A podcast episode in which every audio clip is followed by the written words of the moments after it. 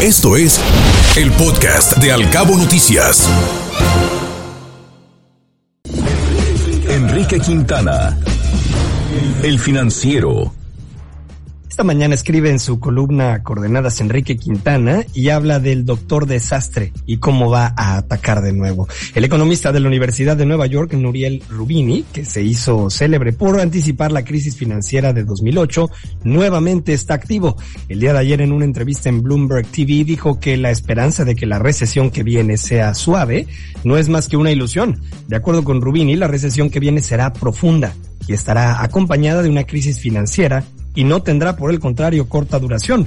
El factor que a su juicio más va a pesar en la crisis son los elevados niveles de endeudamiento que existen, tanto en los gobiernos como en diferentes grupos privados, lo que va a causar, desde su perspectiva, muy serios problemas en la medida que las tasas de interés sigan aumentando. Veamos algunos datos para observar si los argumentos de Rubini tienen sustento. El coeficiente de deuda pública sobre el PIB en Estados Unidos pasó de 106.8% en 2019, antes del estallido de la pandemia, a 137.2% al cierre del año pasado. El incremento fue poco más de 30 puntos porcentuales en un par de años, una alza fuera de proporción. La gran diferencia que tiene el gobierno norteamericano respecto a otros es que puede refinanciar su deuda por estar en dólares. Para un tercer país, un incremento de esa dimensión, si los pasivos estuvieran en la divisa norteamericana, sería sin duda fatal. Obviamente, si hay una baja de la actividad económica por razones meramente aritméticas, esa proporción subiría aún más. Por lo pronto, no hay riesgo de que el gobierno de Estados Unidos quiebre, mientras el dólar sea la divisa de referencia a nivel global. Otra de las preocupaciones es que la deuda de los hogares se pudiera haber disparado en la pandemia. Sin embargo, los datos de la Reserva Federal señalan que está en niveles de 80% sobre el PIB, cuanto antes de la crisis de 2008 había llegado al 100%. La deuda corporativa tampoco se disparó. Era equivalente a 190% antes de que comenzara la pandemia y subió a 199% al primer trimestre de este año. No quiere decir que los actuales no sean niveles elevados y que el alza de las tasas no vaya a tener un impacto en las finanzas de los hogares o de las empresas. No es en este momento el escenario más probable, pero tampoco es imposible. Lo que tenemos frente a nosotros es un entorno en el que están creciendo las probabilidades de recesión. Creo que las profecías del doctor Desastre no son ahora la principal amenaza, pero el mundo. Hoy es lo suficientemente incierto como para que no se puedan descartar los escenarios de alto riesgo como los que plantea Rubini. Están dentro de lo que puede ocurrir. El Universal. Esta mañana escribe Ricardo Ramírez Hernández y titula su columna Chicoche y el Temec. Están en juego billones de dólares de inversión extranjera en el sector eléctrico. Como se esperaba, dice Ricardo Ramírez Hernández, el pasado 20 de julio Estados Unidos solicitó consultas formales en el marco del procedimiento de solución de controversias previsto en el TEMEC en contra de México por las reformas de marzo del 2021 a la ley de la industria eléctrica y otras acciones del gobierno en materia energética. Se sabe también que Canadá presentó una solicitud similar. La solicitud contiene varios reclamos. En su primer reclamo, Estados Unidos acusa al gobierno mexicano de otorgar a Pemex y a la Comisión Federal de Electricidad un trato más favorable con el que se otorga a bienes y empresas estadounidenses en relación con el despacho eléctrico, es decir, el orden mediante el cual los generadores eléctricos surten electricidad al sistema eléctrico nacional. Al respecto, Estados Unidos argumenta que existe una violación a las disposiciones de no discriminación del TEMEC, dada la preferencia otorgada a las plantas generadoras de electricidad de Comisión Federal para dicho despacho, sin importar si esa planta produce energía más eficiente como se establecía antes de la reforma.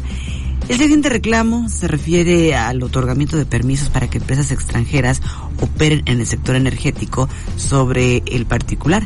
Estados Unidos argumenta que el gobierno mexicano incumple el TEMEC al retrasar o revocar el otorgamiento de permisos para que operen generadores de energías renovables, para que se importe o exporte electricidad y combustibles y para que se pueda almacenar o transportar combustibles y para construir u operar gasolineras. Estados Unidos considera que estas medidas no solo confieren un trato menos favorable a los operadores estadounidenses frente a Comisión Federal o Pemex, sino que también constituyen una restricción y prohibición a la importación o exportación de bienes. Asimismo, Estados Unidos acusa a la Comisión Reguladora de Energía de no actuar de manera imparcial en el ejercicio de sus facultades y de no aplicar la ley en la materia de manera uniforme, imparcial y razonable. La reclamación es muy delicada, cuestiona de manera frontal y horizontal la política energética de la administración actual. El presidente señaló que el representante en las negociaciones de la actual administración, Jesús Seade, sostiene que no existe violación al TEMEC. Lo anterior resulta contradictorio con lo dicho por el propio negociador, quien expresó a la prensa el 27 de agosto del 2018 en Washington que en ocasión del cierre de la negociación entre México y Estados Unidos, el presidente electo no pensaba ni echar para atrás la reforma energética ni cambiar la constitución, incluidos los contratos existentes.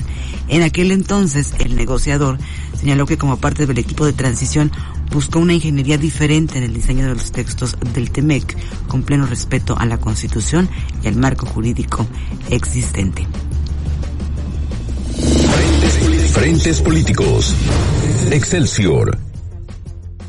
Esta mañana en los frentes políticos de Excelsior nos habla desde que se planteó la premisa gubernamental de que ningún funcionario público ganase más que el presidente, comenzaron a llover los amparos. A pesar de que la ley lo indica, al menos tres perciben salarios mensuales de más de 280 mil pesos, es decir, una cifra que supera el doble del salario de Andrés Manuel López Obrador. El titular de la Procuraduría Federal del Consumidor, Ricardo Sheffield, explicó que el consejero de la Judicatura Federal percibe 286 mil 600 pesos.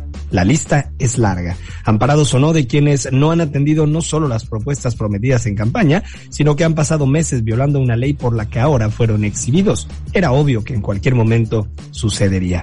¿Va o no va la 4T? En más información, cuando se crearon los estatutos de Morena en 2014, no se pensó en que un presidente de la República formara parte de su Consejo Nacional. El partido buscará abrir sus estatutos para que Andrés Manuel López Obrador regrese como consejero nacional. A Mario Delgado y a Citlali Hernández les corresponde hacerle la invitación. La propuesta de adhesión a los documentos básicos que se discutirán y aprobarán durante el tercer Congreso Nacional Ordinario, el 17 y 18 de septiembre próximos, contempla plantear esta posibilidad al presidente, quien ha dado su palabra públicamente de que se retirará de la vida pública una vez concluido su mandato. Si su proyecto es escribir un libro, ¿para qué lo interrumpen? Templo Mayor. Reforma. Fray Bartolomé nos cuenta esta mañana que la mejor prueba de que en México no hay crisis económica es que la Cámara de Diputados va a tirar a la basura 20 millones de pesos. Eso es lo que van a costar los foros para la reforma electoral en los que Morena y sus aliados no están dispuestos a echar razones, a escuchar razones y a moverle una sola coma a la iniciativa presidencial y la oposición ya dijo que no le dará un solo voto. Normalmente en los países democráticos los procesos de parlamento abierto sirven precisamente para intercambiar opiniones y propuestas, para debatir, argumentar y si es posible convencer y llegar a acuerdos, pero sobre todo sirven para que haya diálogo, que será el gran ausente en los foros que hoy arrancan. Y el periodista Rubén Moreira tuvo que salir a aclarar que la coalición PRI-PAN-PRD no participará en la eventual votación de la reforma. Tuvo que hacerlo luego de la confusión que provocó la noticia de que sí participarían en los foros, lo que parecía abrir la puerta a la iniciativa que, entre otras cosas, busca desaparecer el INE. Trascendió. Milenio. Esta mañana trascendió que la oposición en el Senado dice ya estar lista para blindar las instalaciones y evitar que la mayoría de Morena y aliados utilice esos espacios en promoción y defensa a sus próximos candidatos para los gobiernos de Estado de México y Coahuila, así como alguna de las corcholatas presidenciales. Por cierto, en Coahuila, así como en sus redes sociales, Higinio Martínez resaltó que él Delfina Gómez, Horacio Duarte y Fernando Vilchis son parte del mismo grupo, por lo que se confirma su análisis de que Texcoco será la tierra de la que salga el próximo gobernante mexiquense. Trascendió en otros temas también que la demanda del círculo de Marcelo Ebrard tuvo un primer efecto con la declaración de líder nacional de Morena, Mario Delgado, de que hay la posibilidad de que las corcholatas acuerden el método de elección de candidato en el Congreso Nacional de septiembre. En tanto, el canciller retomará hoy la agenda propia de su encargo en Ciudad de México, donde recibirá al ministro de Asuntos Exteriores de Qatar, Mohamed bin Abdulrahman Al Thani. Escuche Al Cabo Noticias de 7 a 9 de la mañana con la información más importante de los cabos, México y el mundo por Cabo Mil Radio 96.3.